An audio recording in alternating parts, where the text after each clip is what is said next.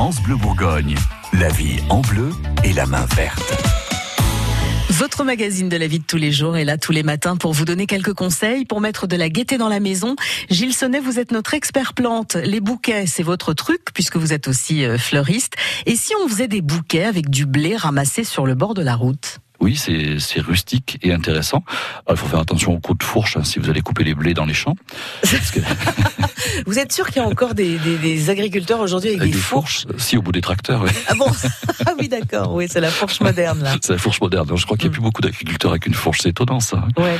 Mais on, on, peut demander à son voisin, si on a un voisin agriculteur, on peut lui demander si ça pose un problème euh, qu'on pique euh, une vingtaine de, de, de, tiges. Je pense pas que ça fasse une grande différence dans un champ, très honnêtement.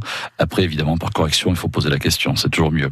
Euh, le blé, ça va être très joli en bouquet, euh, sec ou en bouquet, même frais. Euh, dans ce cas-là, il faut bien enlever les feuilles et tirer un peu sur la tige pour que la tige soit bien propre, pour éviter que ça pourrisse l'eau trop rapidement. Ouais. On peut faire du chewing-gum avec les grains de blé. Ah oui? Ben oui. Vous avez ah, jamais essayé ça quand vous étiez petit? Ah, Eh ben, vous, faut que le blé soit quand même un petit peu sec. Vous récupérez les petits grains, vous les mâchouillez mhm. sans les avaler, hein. et au bout d'un moment, vous avez une espèce de chewing gum. D'accord. Ouais, donc à, euh, essayer, tiens. Sans, ajout ni quoi que ce soit. Ah bah non, non, non, il n'y a rien besoin d'ajouter. Juste à mâcher. Bon, au bout d'un mm. moment, ça finit par se désagréger, c'est un peu pénible. Mm-hmm. Mais c'est rigolo, c'est un truc qu'on faisait quand on était môme. Donc euh, voilà, vous piquez un ou deux épis euh, dans le bouquet des, des parents. Si on veut pas être embêté avec ses voisins qui ont planté du blé, c'est vrai que souvent il y a eu des graines qui se sont envolées dans les talus, donc on peut peut-être récupérer ça. On en trouve un peu partout, du blé, de l'orge à l'état un peu sauvage sur les bas-côtés, ça, ça marche très très bien pour faire des petits bouquets.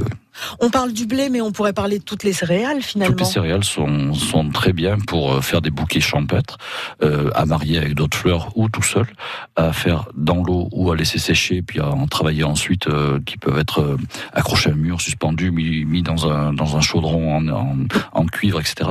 C'est très traditionnel, mais ça a une valeur paysanne qui est quand même très intéressante. C'est une, céréale marche à tous les coups. On fait ça euh, quand on les marie à d'autres fleurs, plutôt avec des fleurs aussi champêtres? Comme des coquelicots. Enfin, quoi que le coquelicot, il tient pas longtemps. Hein. Il, il, tient pas, dans, pas longtemps, voire pas du tout. Si, si on est en promenade et qu'on le ramasse et qu'on le met pas à l'eau tout de suite, il a du mal à se tenir. Euh, si on le met à l'eau très rapidement, ça marche. Mais voilà, c'est délicat. Mais évidemment, on va trouver plein d'autres fleurs champêtres, des chardons. Euh, voilà, il y a plein de choses qu'on va pouvoir trouver, des, des branches d'arbres également, euh, d'arbustes qui peuvent être mis dans, dans des bouquets et y avoir un très très bel effet. En tout cas, moi j'aime bien l'idée du bouquet de blé. Je trouve ça plutôt original.